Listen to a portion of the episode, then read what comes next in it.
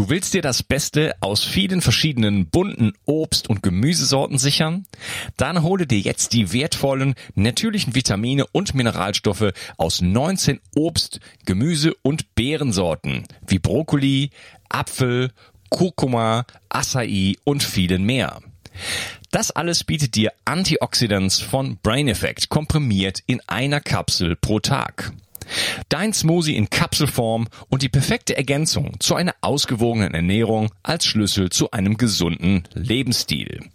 Nutze die konzentrierte Power der Natur. Daneben enthalten die Brain Effect Antioxidants natürliches Vitamin C aus dem Camo Camo Fruchtextrakt.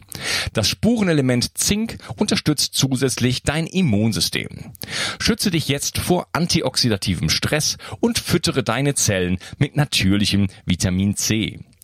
Antioxidants findest du unter www.brain-effekt.com und mit dem Gutscheincode BIO360 bekommst du satte 20% Rabatt auf alle Einzelprodukte von Brain Effect, Merchandise-Produkte ausgenommen. Also, hol dir jetzt die komprimierte Power der Natur mit Antioxidants. Den Link findest du in der Beschreibung und in den Shownotes. 360. Zurück ins Leben. Komm mit mir auf eine Reise. Eine Reise zu mehr Energie und fantastischer Gesundheit. Ich möchte dir das Wissen und den Mut vermitteln, den ich gebraucht hätte, als ich ganz unten war. Dabei will ich dir helfen, wieder richtig in deine Energie zu kommen. Zurück ins Leben. Hallo und herzlich willkommen zu Bio 360. Das ist der zweite Teil von meinem Interview mit Professor Timo Leukefeld. Hallo Timo. Hallo, grüß dich und Kass. Wir reden äh, gerade über energieautarkes Wohnen und haben auch schon über die Solarzellen und so gesprochen. Wir wollen jetzt darauf eingehen, wirklich, wie sieht das konkret aus? Was habt ihr so, so, so eine, für, für eine Technik da? Wie ist das denn ähm, so die Umweltbilanz, sag ich mal, von so einer Solarzelle, der Batterie? Welche Materialien werden da so verarbeitet? Äh, der Batterie ist mir klar, aber in so einer Solarzelle, also ist das letzten Endes auch ähm, ähm, nachhaltig, wenn wir jetzt alle solche, solche enorme Mengen von Solarzellen auf unseren Dächern haben? Hm. Also wenn man so einen ähm, epochalen Wandel angeht, wie wir den jetzt, über den wir sprechen, ein altes, zentrales, fossiles Energiesystem umzugestalten in ein dezentrales, erneuerbares, dann ist es ja ein sehr großer Aufbruch. Und es ist in der Geschichte der Menschheit, ich wollte ja eigentlich immer Archäologe werden und kein Ingenieur, ähm, eigentlich immer so gewesen, wenn so ein Wandel begann, dann ging das immer erstmal schmutzig und dreckig und ungerecht los. Ne? Also ich, ich nenne nur mal die Eisenbahn in Amerika, die mit Braunkohle angetrieben wurde. Das Öl floss in die Natur. Man hat die Indianervölker vertrieben und abgeschlachtet. Und trotzdem ist dann die Eisenbahn los. Und heute sitzen wir im ICE mit Ökostrom und fahren mit 300 Kilometer pro Stunde durch die Gegend. Also in der Regel, solche Umbrüche beginnen immer erstmal schmutzig und ungerecht und unökologisch, aber dann äh, klärt sich das relativ schnell. Und so, mit so einem Hintergedanke kann man auch reingehen. Wir haben zum Beispiel das, was auf dem Dach ist, die Photovoltaik, die Solarzellen. Dort sind wir schon sehr weit. Der Rohstoff äh, für Solarzellen ist das zweithäufigste Element dieser Erde. Das ist Sand aus Sand ne, werden Siliziumkristalle gezüchtet, geschnitten, Wafer gemacht, in Module hineingepackt, verdrahtet. Und die haben heute eine Lebensdauer von 30 Jahren äh, und haben eine Recyclingquote von etwa 90 Prozent. Also da will ich mal irgendein anderes Industrieprodukt sehen, was auch nur annähernd so eine Bilanz aufweisen kann. Okay, also die, die, das Silizium wird gezüchtet, hast du gesagt? Genau. Also genau. das wird jetzt nicht ausgebuddelt aus der Erde, sondern das wird Nee, nee, das wird, genau, in Hochöfen aus Sand wird es unter hoher Temperatur geschmolzen zu ähm, Siliziumblöcken, mhm. die zum Teil in die Computerindustrie dann gehen. Also die Computerchips sind ja auch Siliziumchips ja. zum größten Teil und zum Teil eben in die Photovoltaikindustrie. Und um auch mal, es gibt so eine schöne Kennzahl, die energetische Amortisation. Also wann hat denn eine, ein Solarmodul so viel Energie produziert, wie es zur eigenen Herstellung inklusive Anfahrt des Monteurs und so weiter verbraucht hat. Und äh, die Zahl ist super. Nach ein bis zwei Jahren hat ein Photovoltaikmodul schon die Energie produziert, die es zur eigenen Herstellung verbraucht hat und lebt dann 30 Jahre und hat auch noch eine Leistungsgarantie äh, über 30 Jahre, wo man also sogar die Leistung noch äh, garantiert. Also dort sind wir top. Da denke ich, ist von diesen Qualitätskriterien, Umweltkriterien kaum noch was zu verbessern im Moment. Ähm, wo es wesentlich schlechter aussieht, ist die Batterie. Du hast ja auf die Lithium-Ionen-Batterien hin äh, orientiert und angesprochen. Also dort gibt es ja mehrere Ebenen. Der Rohstoff reicht sowieso nicht. Wir haben zu wenig. Er wird unter sehr, sehr schlechten Bedingungen äh, unmenschlich auch abgebaut mit äh, großen ökologischen Schäden. Mhm. Und wir haben relativ. Regierungen ähm, werden gestürzt deswegen. Genau, und wir haben relativ äh, geringe Recyclingquoten. Also die Gesamtbilanz ist eigentlich grottenschlecht. Ähm, aber auch hier wieder die Frage, sollen wir dann lieber das alte System so weiterlaufen lassen oder erstmal starten und dann im Lauf uns verbessern? Und ich würde mich immer für den zweiten Weg entscheiden. Wir machen zum Beispiel jetzt ein ähm, Projekt in einem Einfamilienhaus mit einer Salzwasserbatterie. Also da ist nur noch Salzwasser drin. Damit haben wir dann auch sozusagen eine voll ökologische Batterie. Und äh, es gibt etwa acht, neun parallele Entwicklungen im Moment, um viel nachhaltigerer Speicherkonzepte zu entwickeln. Eins davon ist das Salzwasser. Und ich bin da sehr, sehr optimistisch, äh, dass das anders wird. Es gibt ja auch so ein Sprichwort, wenn man eben irgendwas nicht aufhalten kann, ähm, dann soll man es unterstützen, umso schneller geht's eben kaputt. okay. Salzwasser, du hast Na? gesagt, Salzwasserbatterie setzt ihr jetzt schon ein, das gibt's schon und funktioniert? Genau, wir testen das jetzt im Einfamilienhaus, weil wir natürlich, wenn wir mit Investoren zu tun haben, keine Versuchsexperimente machen können. Ja. Das ist ja nicht unser Geld. Das heißt, wenn wir neue Wege gehen, dann immer erstmal in einer kleinen, überschaubaren Einheit. Wenn da was schief geht, kann man das immer noch gut regeln. Und erst wenn wir die Erfahrungen dann gemacht haben, Monitoring und so weiter, dann setzen wir das auch in größere Projekte ein. Mhm. Und wie äh also gibt es da schon ein bisschen Erfahrungswerte, jetzt ohne zu sehr vorauszugreifen, aber. Naja, die, die Salzwasserbatterie ist erstmal größer und schwerer, also ich brauche mehr Platz. Die wird also im Auto keine Chance haben, mhm. ne? weil das Auto will ja eher klein und, und leichtes Gewicht und so weiter. Da ist aber gerade auch Elon Musk jetzt auf dem Weg, eine Batterie zu entwickeln, die viel ökologischer ist, viel mehr Energiedichte hat, kostengünstiger ist und so weiter. Ähm, und wir haben natürlich mit der Leistung noch Probleme. Wir können also nicht die gewohnten hohen Leistungen rein und rausschieben, wie bei der Lithium-Ionen-Akku-Technik. Aber ich bin da optimistisch. Wir fangen an. Und wie gesagt, es gibt äh, knapp zehn Entwicklungen, die in eine ökologische Batterietechnik reingehen, die dann auch in Richtung Gewerbeeinheit, Automobile und so weiter gehen. Mhm. Ja, ja, das ist ja, das wäre ja eine ganz, also das ist eine ganz entscheidende Frage. Und äh, wenn man Batterien einsetzen kann, wo man nicht äh, Staaten, Regierung kippen muss, Kinder in, in, in, in Stollen schicken muss und so weiter und noch mehr Umweltverschmutzung am Ende produziert, das wäre natürlich eine tolle Sache. Wobei man muss natürlich zwei Dinge sehen. Wenn, wenn du mal eine ganze Bilanz um ein Dieselfahrzeug machst, sieht das am Ende unterm Strich nicht viel besser aus. Mhm. Ne? Woher kommt der Diesel? Woher kommt das Öl, die Verluste, die Rohrleitung, die Vertreibung der Völker? Also man muss da auch wirklich fair sein und sagen, das Alte ist ja auch nicht ganz gut. Ja, ja. Ne? Ich würde da eher mal den Blickwinkel in diese Differenzierung hineinlenken, Effizienz und Effektivität das äh, verstehen die meisten Leute nicht den Unterschied. Also Effizienz heißt ja Wirkungsgrad. Ich steigere den Wirkungsgrad. Und wenn ich etwas Falsches tue und steigere den Wirkungsgrad, wird's ja nur ein bisschen weniger falsch, aber nicht richtig. Und ähm, Effektivität heißt, darüber nachzudenken, was sind die richtigen Dinge, die jetzt anstehen, die man tun müsste. Und erst wenn ich mich für den richtigen Weg entschieden habe, kann ich den mit hoher Effizienz umsetzen. Was ich damit sagen will, die Amerikaner äh, in Kalifornien schütteln nur den Kopf über unsere Diskussion, die wir beide gerade führen, Diesel oder Elektroauto, Batterien, Umweltschädlichkeit. Die sagen, das ist völlig uninteressant. Wir müssen über das autonome Fahren reden. Dass zehn Privatautos verschwinden und durch ein Gemeinschaftsauto sozusagen ersetzt werden. Und wenn wir das gelöst haben, dann schauen wir auf die ökologische Antriebsform. Und das kann in Zukunft Wasserstoff sein, das kann ein ganz sparsamer Benziner sein, das kann ein Elektroauto sein, was auch immer. Die sagen, wir wollen erstmal den richtigen Weg anschieben mhm. und gehen. Und gehen dann in die Technologie rein. Und das zeigt genau, worüber wir uns in Europa eben hier den Kopf zerbrechen, wo die Amerikaner sagen, ähm, das steht überhaupt nicht an im Moment darüber zu diskutieren. Ne? Ja, okay, das geht ja in die Richtung, was du eben auch gesagt hast mit den dicken Mauern und so. Ne? Also anstatt jetzt Richtig. da mit der Technologie versuchen, irgendwie das zu verbessern, die Effizienz zu verbessern, halt die Effektivität und einfach wieder äh, ja auch weniger. Also ich meine, man muss ja auch nicht immer, das ist ja in Deutschland ist das ja so Gang und Gäbe, sag ich jetzt mal, irgendwie anschalten und dann ist es super warm überall die ganze Zeit in jedem Raum. Das ist ja auch eigentlich völlig unnatürlich. Also es würde ja reichen, dass man einen bestimmten Raum, das Wohnzimmer oder einen Teil des Wohnzimmers, ich zum Beispiel nutze, ähm, ich heize auch, wenn ich jetzt hier im T-Shirt stehe, äh, obwohl es ist wieder wärmer geworden, aber ich habe hier so einen Infrarotstrahler neben mir stehen, der jetzt aus ist, aber den nutze ich, um mich lokal äh, sozusagen damit äh, zu erwärmen. Das ist, reicht völlig, ja, das reicht auch auf Stufe 1 schon.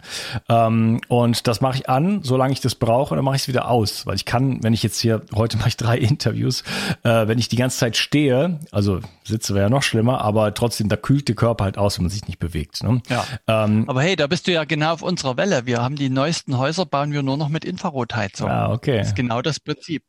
Und ähm, kann ich ein schönes Beispiel zu machen, mache ich oft mit meinen Studenten. Ein altes Bauernhaus, 150 Quadratmeter.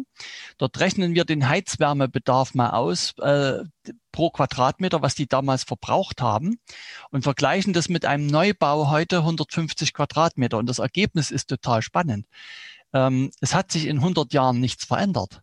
Pro Quadratmeter wird sozusagen die gleiche Menge Energie verbraucht obwohl wir sozusagen viel Technik haben, viel bessere Gebäudehüllen. Und das hängt damit zusammen, dass natürlich der Bauern, das Bauernhaus, die Menschen haben sich früher eben auf diese beheizte Kernzone zurückgezogen. Mhm. Ne? Alle in der Küche, dann der Kachelofen, der wurde beheizt und alles andere hat man kalt gelassen. Heute ein gut gedämmtes Gebäude, 150 Quadratmeter, sind alle Räume warm, immer. Das gleicht sich auch innen aus, ne? weil die Hülle eben so gut ist. Und da hat sich praktisch in 100 Jahren nichts verändert. Ja. Das ist interessant. Ich meine, so ein Kachelofen ist ja wirklich eine fantastische Angelegenheit. Ne? Also da ja. kann man sich draufsetzen also auch und so. Äh, das ist schon, ist schon eine tolle Sache. Also man kann da mit relativ wenig Holz einfach äh, super heizen. Und vor allen Dingen hat man diese, hat man nicht so diese Heizungshitze, sag ich jetzt mal, na, ne, wo die, wo, wo die Heizkörper sehr heiß sind und dann die Luft verbrennen und so weiter und dann so eine trockene Hitze entsteht, mhm. sondern es ist so 40 Grad die ganze Zeit. Also da kann man schon, äh, gibt's ähm, ja, gibt's wirklich auch tolle Installationen, die können auch sehr schön sein. Ja, ja, das ist ja diese Infrarotstrahlung vom, vom Kachelofen, ne, genau. ne, von deinem äh, Infrarotmodul, von der Sonne, vom Lagerfeuer. Das ist also eine sehr angenehme Wärme, die man da hat. Mhm. Okay. Ja, erzähl doch mal ein bisschen jetzt was über die äh, Häuser, die du baust. Äh, du hattest ja schon gesagt, okay, ihr setzt auch Infrarotstrahler zum Beispiel ein. Beschreib doch mal, wie sieht denn sowas überhaupt aus? Also wir haben natürlich, ähm, wir konzentrieren uns auf den Mehrfamilienhausbereich, weil genau das, was du anfangs erwähnt hast, Kaufkraft geht runter, man wird kaum noch Wohneigentum neu kaufen können. Also wollten wir unbedingt eine Lösung auch für die Mieter. Ja, das ist ja sozusagen der große Massenmarkt. Und ähm, wir haben also energieautarke Mehrfamilienhäuser konzipiert, die sich nach der Sonne ausrichten, große Flächen am Dach haben, so Pultdächer, ne, leicht geneigt, wo wir Solarstrom erzeugen. Ähm, wir haben wieder gelernt, wie unsere Großeltern bauen. Also mit dicken Ziegelwänden. Die sind 50 Zentimeter stark und wir kleben gar keine Dämmung mehr drauf. Es reicht völlig. Also eine dicke Ziegelwand dämmt ja sehr gut und hat gleichzeitig äh, sehr gute Speichermasse. Auch die Innenwände mit Ziegelwänden und nicht mit Trockenbau gemacht. Die Betondecken ein bisschen dicker. Okay, dann hat man, dann hat man wahrscheinlich auch weniger Schimmelprobleme, oder? Ähm, das Schimmelproblem ähm, kommt ja eigentlich nur, wenn man Wärmebrücken hat. Also, also Fehler in der Gebäudehülle, wo praktisch äh, Kälte bis in den Innenraum vordringen kann und dort an diesen kalten Flecken oder Stellen Wasser kondensiert. Ne? Das ist also im Altbau häufiger als im Neubau. Im Neubau, wenn jetzt kein Baufehler da ist und normal auch gut gelüftet wird, äh, haben sie nie Schimmel. Mit der Infrarotheizung kriegt man das noch viel besser in den Griff, weil eine Infrarotheizung eben nicht die Luft erwärmt, du hast es ja schön beschrieben, sondern die Oberflächen, wo die Strahlung drauf trifft. Ja. Das heißt, so ein Infrarotpanel an der Decke erwärmt praktisch alle Flächen um einen herum, auch die Ecken, die vielleicht etwas kühler sind. Und damit ist eigentlich das Schimmelproblem komplett zurückgedrängt, weil alle Oberflächen eben warm gehalten werden.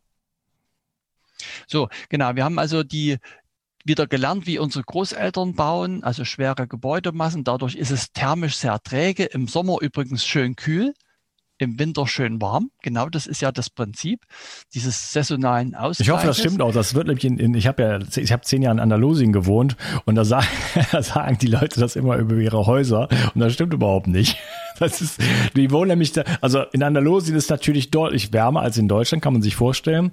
Ähm, aber im Winter sind es da auch mal zehn Grad oder so. Und wenn's, wenn du zehn Grad in der Wohnung hast, dann ist das ganz schön kalt. Ja? Und es genau. gibt halt keine Heizung. Es, die, die Türen sind aus Blech äh, ja, also äh, da kommt halt, zieht's halt aus allen, aus allen Ecken sozusagen. Dann gibt's irgendwo einen Kamin, so, also was auch das, das total ein offenen, no, ja, einen offenen genau, einen offenen Kamin, also das uneffektivste, was man sich nur vorstellen kann. Und dann haben die ja. so kleine Elektro-Dinger, die sich dann irgendwo hinstellen.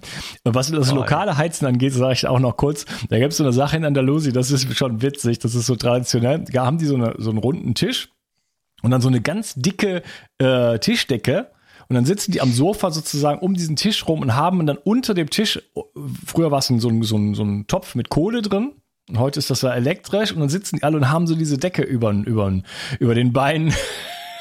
Eine Art moderner Heizpilz, ne? Heiz, ja, genau. Und gucken dann Fernsehen ja. oder sowas.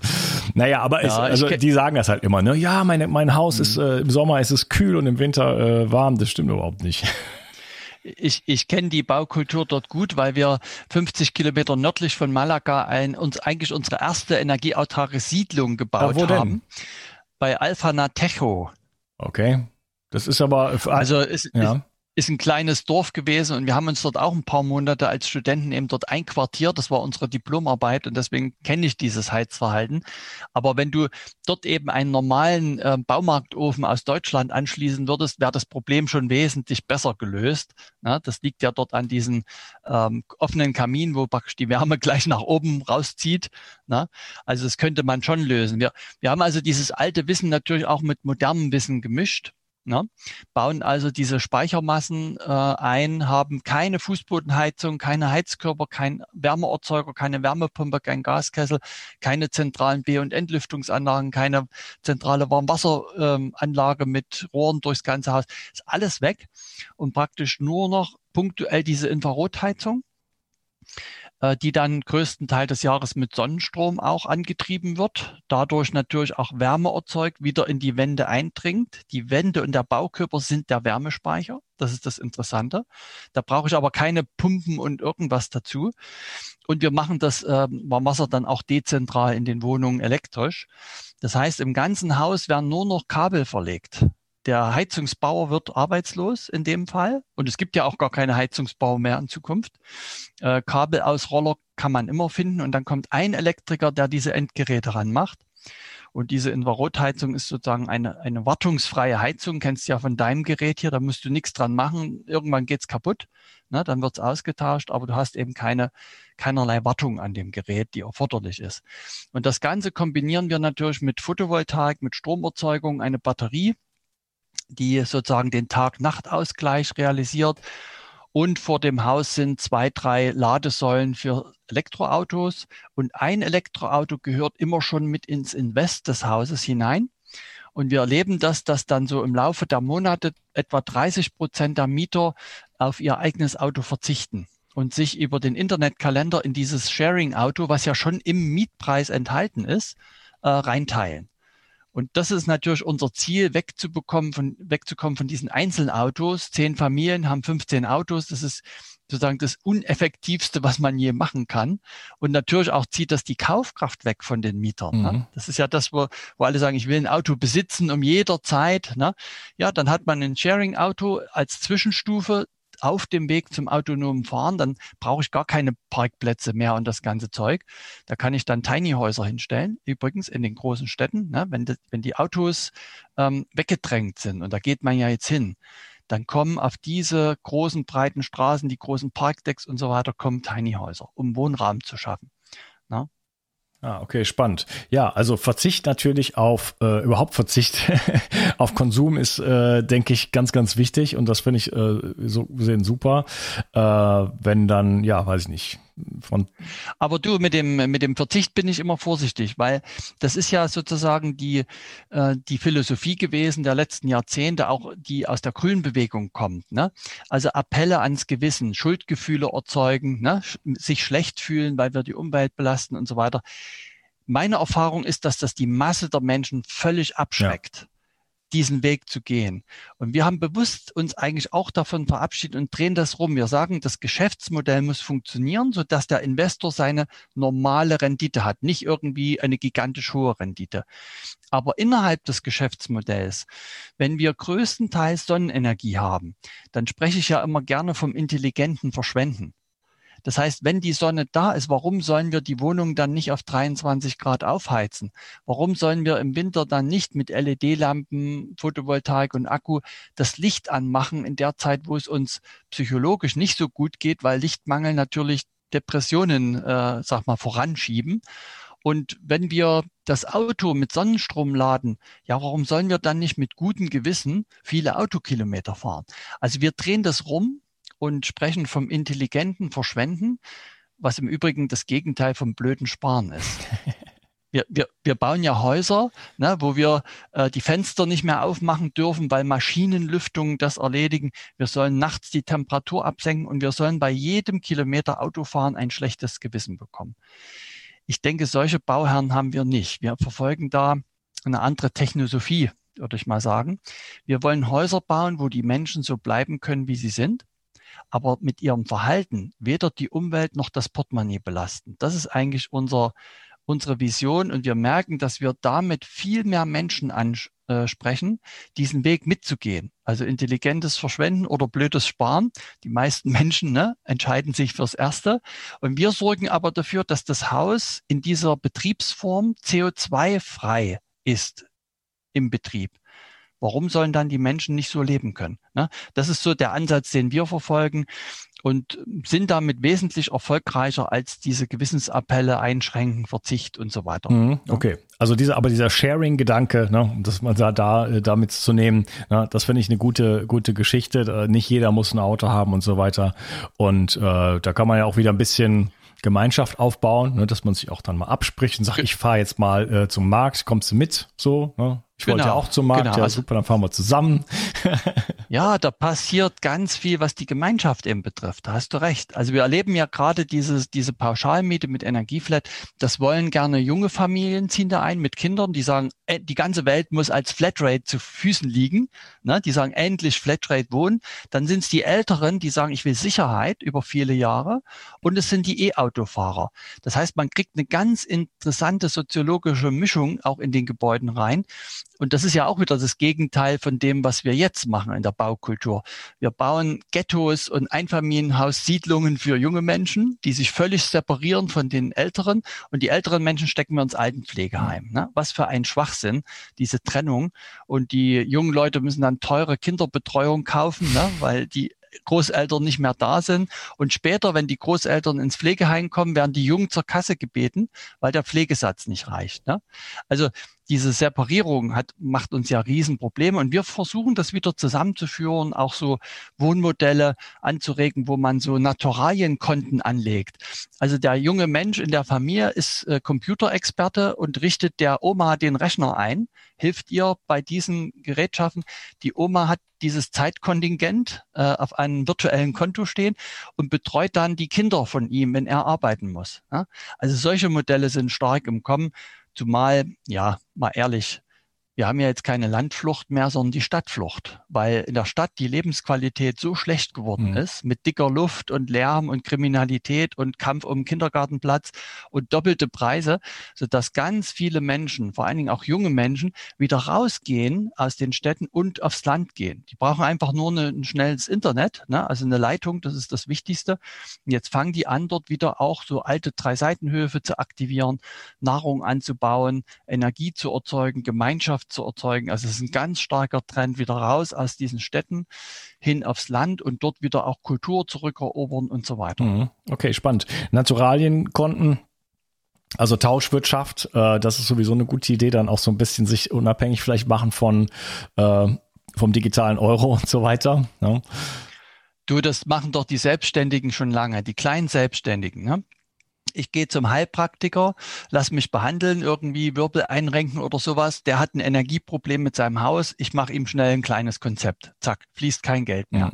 Also das ist doch schon lange und das ist doch auch sinnvoll, ne? dass man dort wieder zu so einem, auf dieser äh, regionalen Ebene wieder in so einen Tauschhandel hineingeht. Mhm. Ja, Schwank aus meinem Leben. Ich hatte, als ich äh, hatte eine spirituelle Phase, ein äh, bisschen Erleuchtung, hellsichtig geworden, kam von der Reise, Schamanismus, was was ich kam nach Frankreich. Meine meine Tochter war weggezogen, ich ging nach Frankreich, hab da war, bin so durch den Nebel gezogen, wusste nicht, wie es weitergeht für mich und äh, hab dann äh, mein mein Job war weg plötzlich.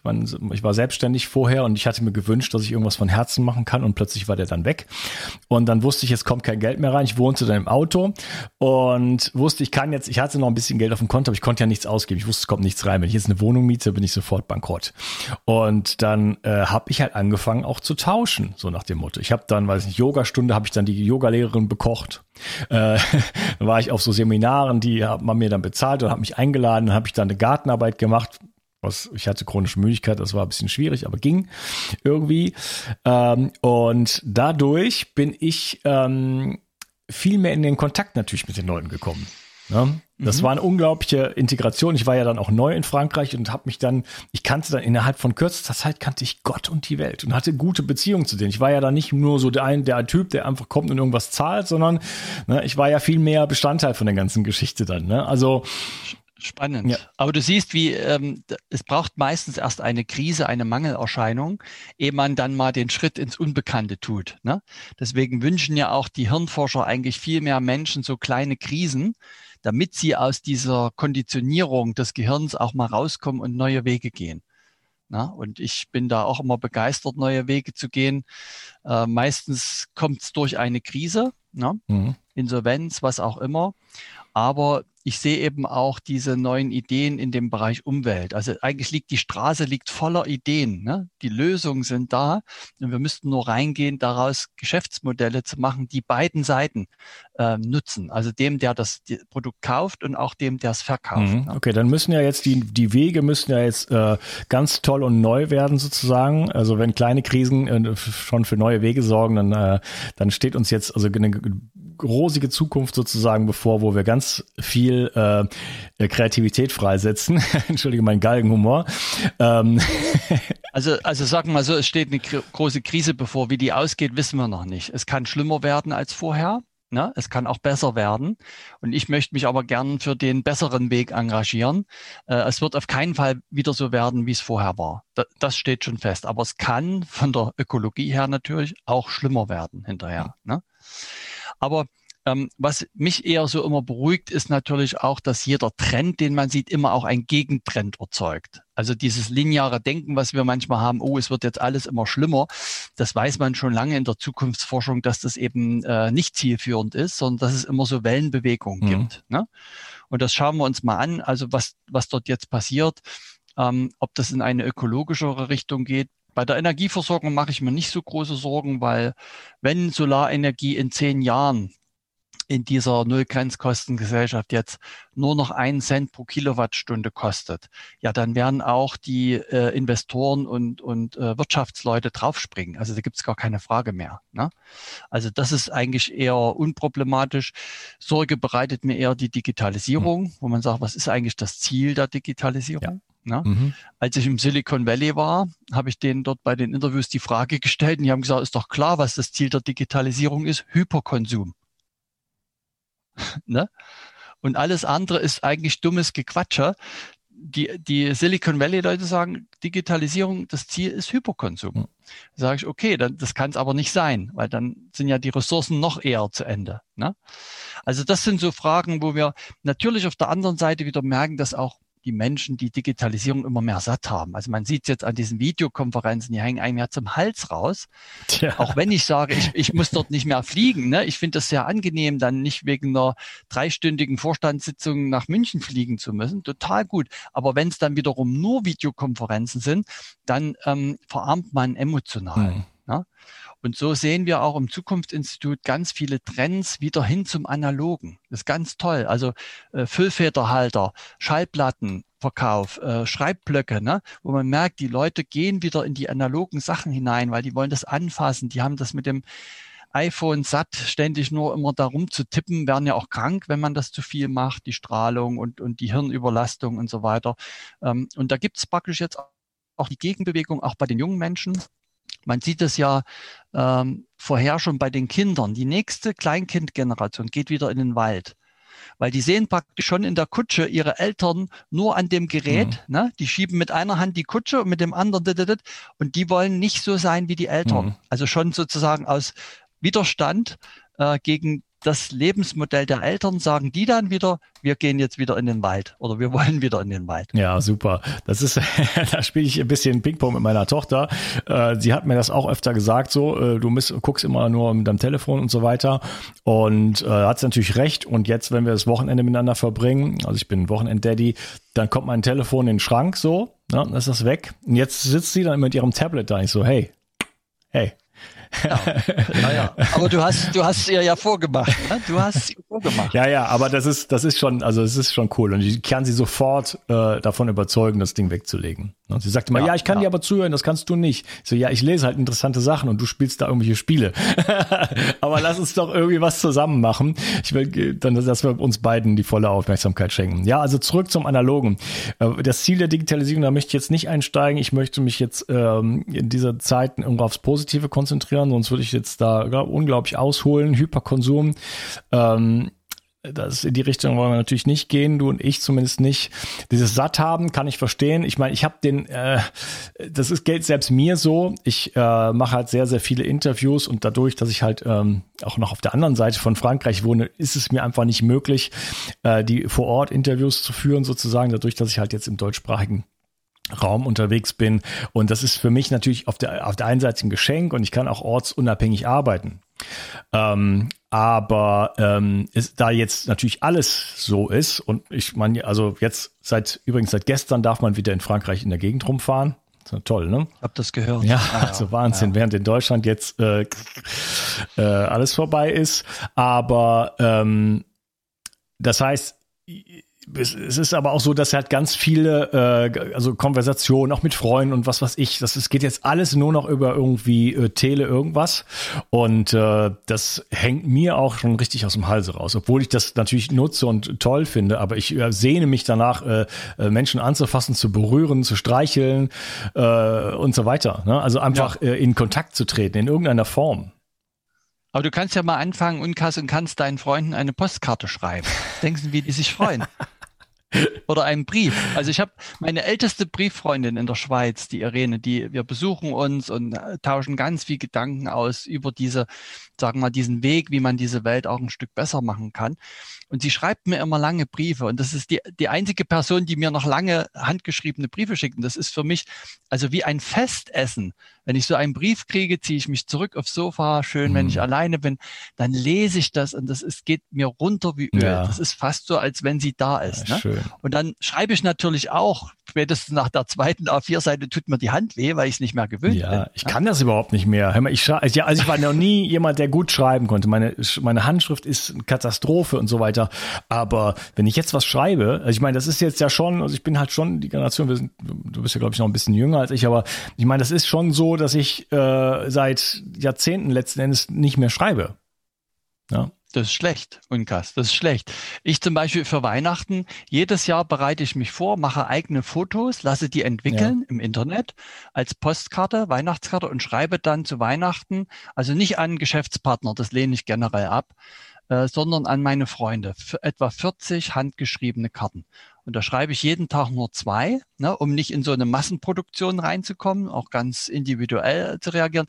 Was denkst du, was das für eine Freude auslöst auf der anderen ja, Seite? Ja, das habe ich mal gemacht. Da war ich in Indien fünf Monate und dann habe ich auch, äh, also da habe ich mich sehr der Fotografie gewidmet und habe auch ganz nette Fotos da gemacht und habe die dann mhm. ausdrucken lassen, auf, auf Pappe geklebt und dann äh, tatsächlich verschickt. Ja, ja das kam ja. auch gut rein. Ja, super Idee. Das sind alles so Dinge, ich meine, das sind jetzt Kleinigkeiten, aber wir müssen auch, oder wir müssen gar nichts. Ähm, ich finde es gut, ähm, ja, zurück zum Analogen zu kommen und auch, also ich versuche jetzt zum Beispiel, was auch schwierig ist, äh, ich muss gestehen, dass ich bei Amazon zum Beispiel, den Namen eigentlich schon gar nicht mehr sagen, aber dass ich da ganz früh mit dabei war und ich habe halt immer schon oder seit langer Zeit auf dem Land gewohnt und so weiter und dann, man kommt halt an nichts dran. Also wie soll ich irgendwas kaufen, wenn ich mir irgendwas für einen Computer oder irgendwas eine Webcam, egal was es ist, ich krieg es nicht. Ja? Ich müsste jetzt also hunderte von Kilometern fahren oder mindestens mal 100, um überhaupt in eine Stadt zu kommen, wo dann eventuell ein Geschäft ist. Aber die Geschäfte sind ja auch nicht mehr da. Die waren aber auch noch nie da. Also Richtig. Äh, nicht wirklich. Ich habe als junger Mann habe ich mal einen Computer im Laden noch gekauft. So, dann ging das noch. Da hat man da was bestellt und gesagt, ich hätte gern das und das und so hat man sich das alles noch selber zusammengebaut.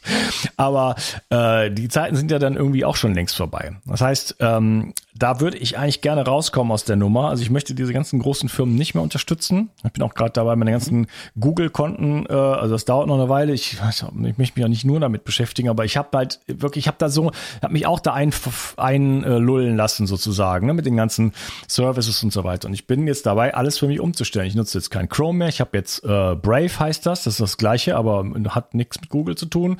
Ich nutze DuckDuckGo anstatt äh, die Suchmaschine. Äh, und meine ganzen Gmail-Konten und so weiter, die will ich jetzt alle umbauen. Eins habe ich schon umgebaut, habe ich jetzt eine eigene neue Adresse äh, erstellt und so weiter.